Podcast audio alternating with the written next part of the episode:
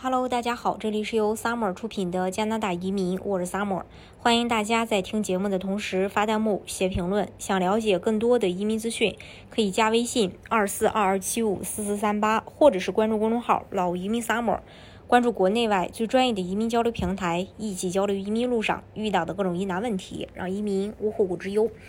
呃，加拿大 N.S 省移民局啊，最新的消息就是从九月六月九日开始，之前持毕业工签在 N.S 省，嗯，就是完成学业的人，就是留学生嘛，不可以在。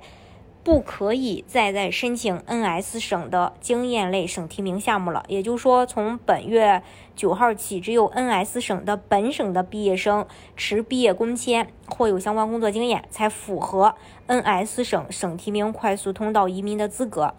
啊，那如果说不在本省去读这个书的，然后不能在这个 N.S 省再申请这个经验类移民了。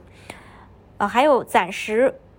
不影响持配偶工签的准申请人。不过在不过呀，所有在六月八号或之前递交的申请将会正常的去审理。另外，这项政策不会对持有其他类别工签所获得工作经验的留学生或者外国人的申请造成影响。值得注意的是，加拿大劳动技能和移民部还暂停了加拿大联邦呃大西洋四省的和新斯克舍省的经验类移民快速通道 NOC 六三幺幺。餐饮服务主管工作职位的申请，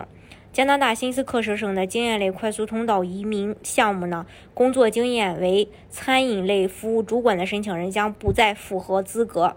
加拿大大西洋四省的移民计划收到工作录取岗位是餐饮类服务主管的申请人将不再符合资格申请。然而，值得庆幸的是。新斯克舍省其他的移民项目保留了这个岗位的移民资格，比如说新斯克舍省的技术工人类别，可以让拥有 NOC 六三幺幺餐饮服务主管岗位经验的申请人照常申请移民。新斯克舍省的技术工人类别也会让餐饮和酒店行业的雇主照常通过这个项目来招聘到合适的 NOC 这个。呃，是餐饮服务主管的人才。新斯克舍省的职业稀缺项目可以让雇主雇佣，呃，餐饮行业的服务人员，包括 NOC 六五幺三，还有餐饮类柜台接待人员和厨师、帮工等相关员工六七幺幺。呃，那我们再跟大家一起来分享一下这个新斯克舍省快速通道移民的要求。工作经验要求至少一年 NS 省的工作经验。